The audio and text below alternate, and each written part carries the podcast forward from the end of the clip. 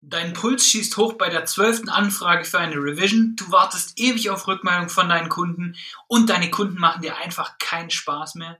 Dann ist diese Folge für dich. Hallo und herzlich willkommen beim Conversion Profiling Podcast. Ich bin leider immer noch alleine. Die Michelle ist hoffentlich nächste Woche wieder mit dabei. Und hier lernst du, wie du durch Conversion Profiling mit Leichtigkeit zahlungskräftige Kunden und mehr Freiheit für dich gewinnst. So, und es geht um das super Thema Albtraumkunden. Und du kennst sie und du hast eigentlich keinen Bock mehr auf sie. Und wir hatten gestern wieder tatsächlich so einen Fall, wo wir einfach gemerkt haben, das ist ein Kunde, mit dem möchten wir einfach auf gar keinen Fall zusammenarbeiten. Da sind wir auch wirklich froh, den los zu sein. Und vielleicht kennst du es auch. Du hast Kunden in deinem Coaching drin, wo du einfach merkst, okay, das passt auf einer menschlichen Ebene nicht. Oder du hast eine Agentur zum Beispiel, da merke ich es halt extrem wenn du da Kunden hast, die ständig, weiß nicht, wo du das Gefühl hast, du gehörst ihnen, weil sie ständig quasi fragen und wenn du nicht sofort antwortest, dann drehen die ab und sowas. Also wir hatten das in der Vergangenheit, das haben wir zum Glück nicht mehr, weil solche Kunden kommen gar nicht mehr erst durch die Tür sozusagen. Und mit solchen Interessenten arbeiten wir auch einfach nicht mehr. Wir merken es meistens schon, wir haben jetzt mittlerweile ein sehr, sehr gutes Gefühl, wo wir einfach sagen, okay, wenn wir gerade beim ersten Kontakt mit den Leuten oder spätestens im Erstgespräch merken wir meistens, okay, ist das eine Zusammenarbeit, die wir eingehen wollen? Weil wenn du selber Kunden hattest, die du als Albtraumkunden betiteln würdest, da weißt du, wovon ich rede. Es geht schlussendlich um dein Wohlbefinden.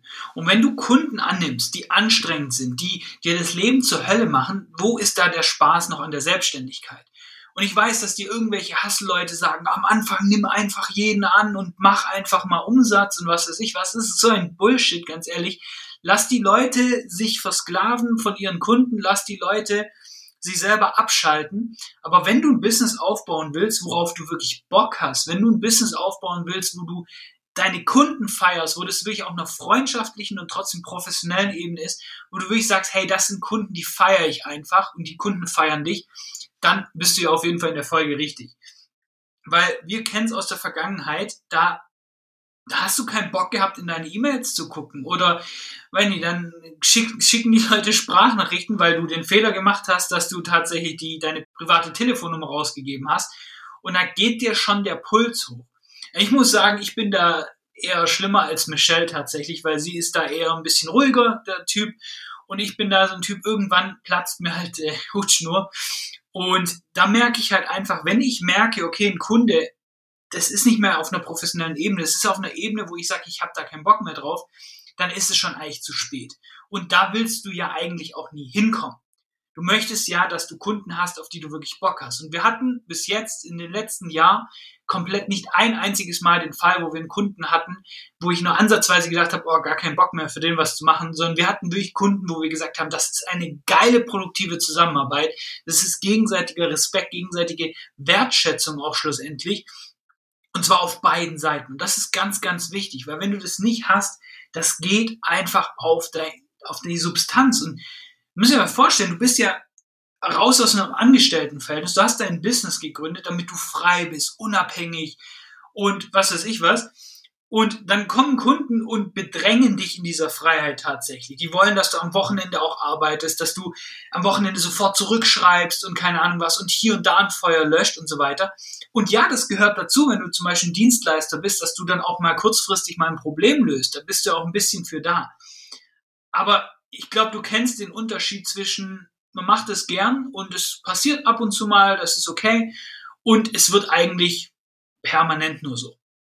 Und deswegen haben Michelle und ich so ein bisschen gebrainstormt, okay, was sind denn Kunden oder beziehungsweise Interessenten und was sind da so ein bisschen die Red Flags, wo wir wissen, hey, das wird niemals Kunde bei uns. So jemand wird niemals Kunde bei uns. Und zwar egal, wie viel Geld die uns zahlen. Wir haben jetzt dieses Jahr sehr, sehr viele Kunden abgelehnt, wo wir dann auch einfach gesagt haben, okay, das machen wir nicht. Wir hatten auch teilweise Angebote rausgeschickt, wo wir dann einfach zurückgezogen haben und einfach entweder Michelle oder ich ein schlechtes Gefühl gehabt haben. Und wir haben dann so intern einfach die Regel, okay, wenn einer von uns ein wirklich schlechtes Gefühl hat bei einer Zusammenarbeit, dann rudern wir beide zurück und sagen, okay, das können wir so nicht machen. So, und dementsprechend lehnen wir die Kunden auch gerne dann einfach ab. So, und deswegen haben wir, sind wir mit fünf Punkten gekommen, und fünf Red Flags sozusagen. So jemand wird bei uns niemals Kunde. Und da rate ich dir einfach mal hinzuschauen, gerade im Onboarding, wenn du, wenn du mit den Leuten einen Kennenlern-Call hast, dein Erstgespräch und so weiter oder auch im Sales-Call. Und wenn du solche Leute erkennst, dann musst du dir wirklich die Frage stellen, ist es das wert? Ist es das wirklich wert, mit denen langfristig zusammenzuarbeiten? Und das erste ist Leute, die erstmal monatelang Bedenkzeit brauchen. So, du kennst es, du schickst ein Angebot raus, du redest vielleicht mit dem über dein Angebot und dann, ja, ich muss da erst jetzt noch, noch mal schauen und ich muss da jetzt ähm, das noch mal erstmal abklären. Und ja, ich weiß, der Profi-Einwandbehandler würde jetzt sagen, ja gut, das ist nur ein Einwand, ist es ja auch schlussendlich, weil vielleicht noch was unklar ist. Aber ich rede jetzt von den Leuten, die super heiß drauf sind, die eigentlich starten wollen, aber die einfach irgendwie dann noch sagen, ja, sie melden sich und melden sich dann irgendwie fünf Monate später tatsächlich. So, da ist bei uns eigentlich so, wenn sich jemand da nicht meldet, dann ist er bei uns erstmal raus. Und dann meldet er sich nach vier, fünf Monaten wieder so, ja, jetzt können wir starten. Und das ist bei uns schon so ein, so ein Trigger, wo ich sage, okay, warum hat der jetzt fünf Monate gebraucht? Der hat nicht mehr Infos jetzt. Und das ist meistens ein Anzeichen, dass vielleicht bei dem im Business irgendwas nicht gepasst hat oder immer noch nicht passt. Und da merken wir einfach, okay, wenn du mehrere Monate Zeit brauchst, dich für sowas zu committen, dass du dein Business nach vorne bringen willst, weil das ist ja eigentlich deine Priorität, dass dein Business mehr Umsatz macht, dass du mehr Kunden gewinnst, dass du einen geileren Service äh, lieferst und so weiter. Das ist ja eigentlich die Prio 1. So, und wenn das monatelang aufgeschoben wird sozusagen, dann ist es bei uns eine Red Flag und da sagen wir auch gerne einfach, hey, du, sorry, geht aktuell nicht. Und das zweite ist zum Beispiel eine schwierige Kommunikation. Und es ist so, wenn es mehrere E-Mails braucht, bis jemand mal dein Calendly aufruft und sich da einen Termin einträgt, da ist bei mir dann schon auch Zapfenduster sozusagen. Und das merken wir, wenn du hin und her schreibst und sagst, hey, guck mal, hier ist mein Calendly-Link, trag dir gerne in Zeit ein und dann schwätzen wir. Und dann kommt noch mal eine E-Mail, ja, mir passt am Freitag. So, ja, okay, Freitag das. Und dann trägt er doch noch in Calendly was ein. Und denkst du so, okay, wenn das jetzt schon so ein Krampf ist, dir einen Termin auszuwählen, wie wird es in der Zusammenarbeit? So, und nicht nur beim Termin festlegen, wenn du einfach merkst, okay, in dem Gespräch, in einem Erstgespräch zum Beispiel, ist es einfach ein Krampf, der, derjenige versteht nicht wirklich, was du ihm sagen willst, der will es vielleicht gar nicht verstehen. Oder du merkst einfach, okay, da, ihr redet aneinander vorbei. Ja, das gibt immer zwei, es kann auch an dir liegen schlussendlich, aber wenn du in der Regel einfach schaffst, normal zu kommunizieren und du merkst einfach, okay, da redet ihr aneinander vorbei, das, passt einfach nicht menschlich gesehen, die Kommunikation geht einfach nicht, dann ist es ein K.O.-Kriterium für uns zum Beispiel, wo wir dann einfach sagen, okay, wie soll so eine produktive Zusammenarbeit stattfinden? Weil es geht ja nicht darum, einfach nur Leute abzulehnen, damit du Leute abnimmst, sondern es geht doch darum, Kunden anzunehmen, wo du erstens Spaß dran hast, wo der Kunde Spaß dran hat. Zweitens, wo auch tatsächlich Ergebnisse produziert werden. Weil es bringt doch nichts, wenn jemand dich als Dienstleister, Coach bezahlt und er sein Ziel, das er eigentlich hatte, deswegen er dich ja gebucht hat, nicht erreicht. Und das ist ja blöd, ne? Weil dafür bist du ja schlussendlich da. Und deswegen solltest du natürlich Leute annehmen, wo du weißt, okay, diese Ziele kannst du mit denen erreichen. Und wenn du merkst, da ist die Kommunikation falsch, das ist unproduktiv, das ist ineffizient, alles Mögliche, dann merkst du, okay, das wird schwierig, so, so ein Ziel dann zu erreichen. Und dann hast du ja auch einfach die Pflicht zu sagen, okay, du, das passt einfach nicht. Da kann ich nicht garantieren, dass wir da wirklich Ergebnisse haben, weil wir da nicht am gleichen Strang ziehen. Und das ist, glaube ich, die, richtige Metapher dafür.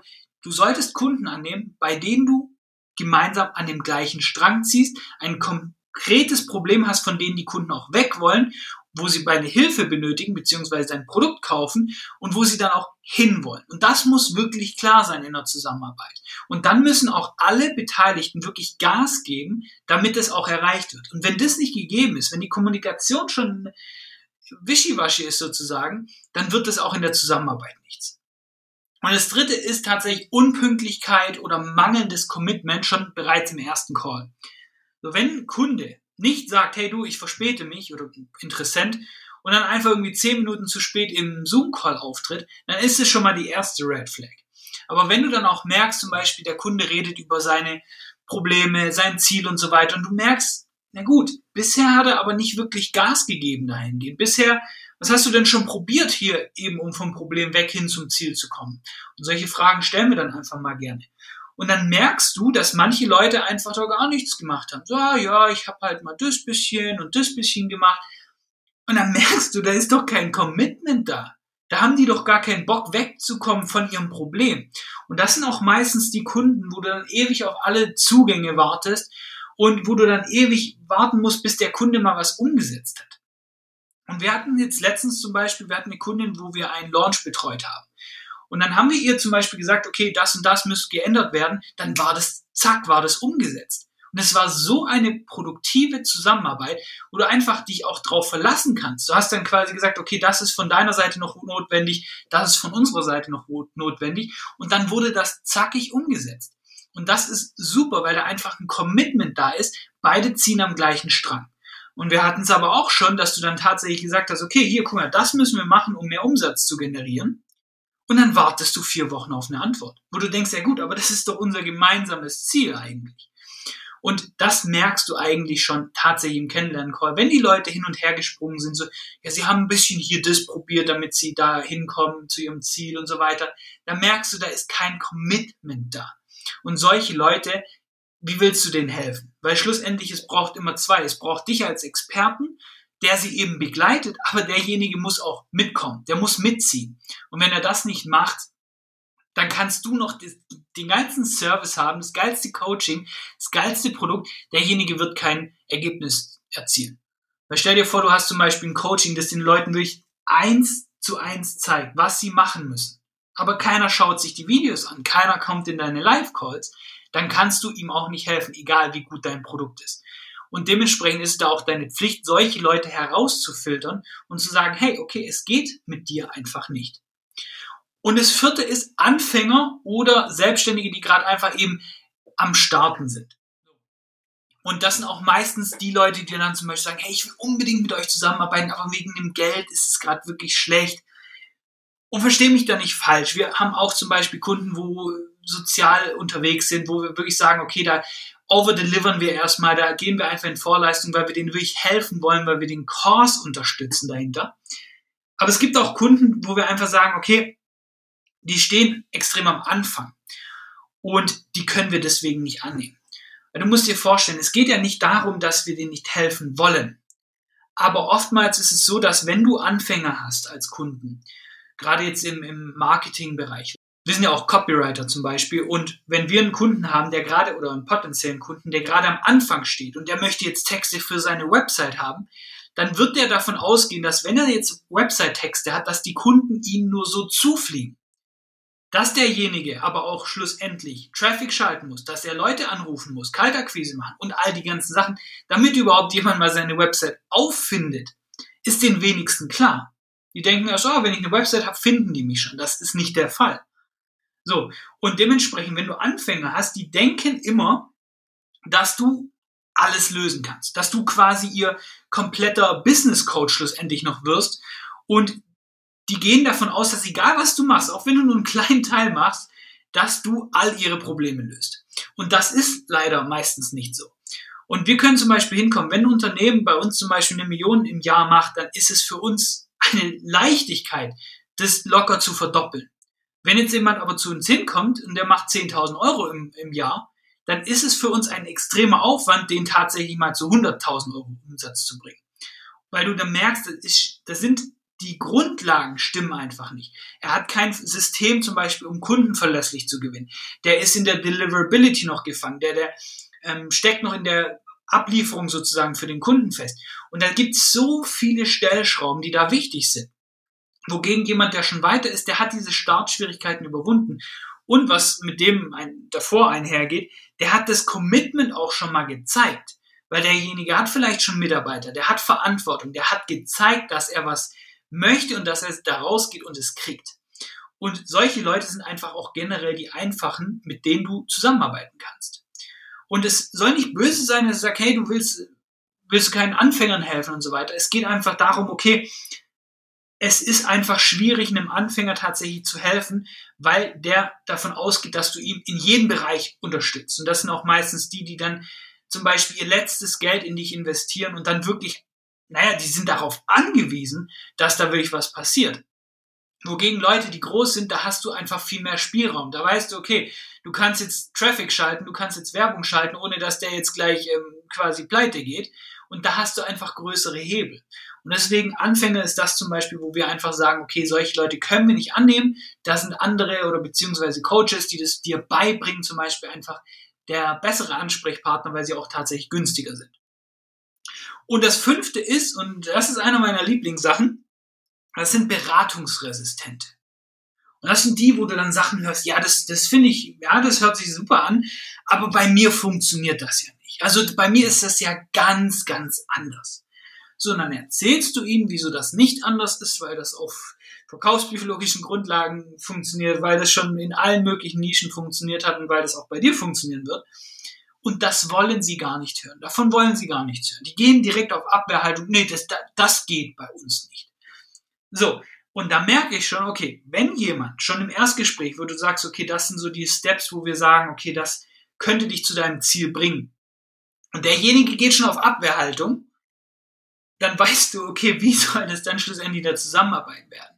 Weil du als Dienstleister, als Coach, du hast ja auch das, du hast ja auch das Ding, dass du den Leuten Empfehlungen gibst.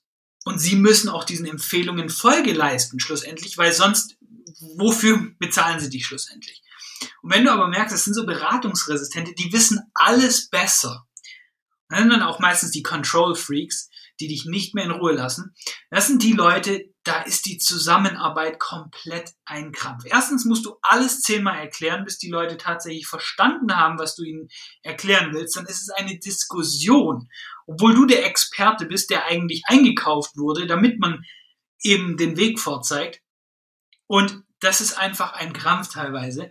Und dementsprechend beratungsresistente Leute sind auch tatsächlich das, wo wir sagen, hey, das findest du meistens schon direkt im Erstgespräch raus. Wenn du so ein bisschen anschneidest, was so die nächsten Steps sind und dann direkt auf Konfrontation quasi geht, da kannst du direkt sagen, hey, ciao, mach's gut, bei uns kommst du nicht rein. So, dann wir nochmal rekapitulieren. Es gibt fünf Red Flags bei uns, wo wir einfach sagen, hey, solche Leute, sind einfach nicht unsere Kunden oder werden auch nicht unsere Kunden. Und das ist erstens Leute, die erstmal monatelang Bedenkzeit brauchen und sich dann irgendwann wieder melden, wo du denkst, okay, wo kommt das jetzt her? Und das zweite ist, wo die Kommunikation am Anfang sehr, sehr schwierig ist. Es braucht ewig, bis mal ein Termin steht. Es, braucht, es ist einfach schwierig, bis man da tatsächlich mal einfach einen gemeinsamen Nenner findet oder auch tatsächlich, man redet einfach stark aneinander vorbei und der andere will irgendwie einen auch gar nicht verstehen. Und das dritte ist einfach Unpünktlichkeit oder auch mangelndes Commitment, wo man einfach merkt, hey, derjenige springt von einem zum anderen, aber der bleibt nie wirklich am Ball, der gibt kein Gas. Das vierte ist Anfänger oder Leute, die eben gerade mit ihrem Business wirklich starten. Und das sind auch meistens die Leute, die dann sagen, hey, sie wollen unbedingt, aber vielleicht fehlt noch ein bisschen das Geld. Und dann kriegen sie gerade alles zusammen, sie kratzen so ein bisschen die letzten Reserven zusammen, wollen dann mit dir zusammenarbeiten solche Leute lehnen wir auch ab, einfach aus dem Grund, weil das sind meistens die Kunden, die erwarten, dass du, keine Ahnung, ihr Business von heute auf morgen verzehnfachst. Und ähm, genau. Und das letzte, das fünfte ist Beratungsresistente, wo du sagst, hey, guck mal, das ist so die Wege, die wir vorschlagen und die direkt auf Konfrontation sind. Also das funktioniert bei mir nicht. Genau. Und das sind so fünf Dinge, wo bei uns einfach die roten Flaggen leuchten und bei uns eben die Warnsignale überall angehen, wo wir sagen, okay, solche Leute werden bei uns keine Kunden. Und da kannst du dir einfach überlegen, okay, was kannst du davon wirklich adaptieren für dein Coaching, für deine Agentur, für deine Dienstleistung. Weil du musst einfach sagen, dein Wohlbefinden ist viel, viel wichtiger als irgendein Zahlungseingang. Und wenn du Kunden hast, die dir auf gut Deutsch gesagt auf den Sack gehen, dann wirst du eben keinen Spaß in deinem Business haben. Und dann hast du morgens keinen Bock mehr aufzustehen. Und dann hast du keinen Bock mit denen zu arbeiten. Und solche Leute sollten einfach bei dir keine Kunden werden. Weil für uns ist es, und das ist ein Grundsatz bei uns im Business, es sollte auch Spaß machen. Das heißt nicht, man soll nicht hart arbeiten, sondern es soll Spaß machen, mit den Kunden zu arbeiten und auf einem gegenseitigen respektvollen Umgang sein. Es soll gegenseitig einfach an einem Strang gezogen werden. Wenn das nicht der Fall ist, schießt du dir schlussendlich nur ins eigene Bein. So, und deswegen, ich hoffe, du hast da was mitgenommen und das war's auch schon wieder mit dieser Folge. Und ganz wichtig, wenn dir der Podcast gefällt, dann kannst du uns gerne eine Bewertung dalassen und dann hören wir uns schon in der nächsten Folge, dann mit Michelle wieder. Mach's gut.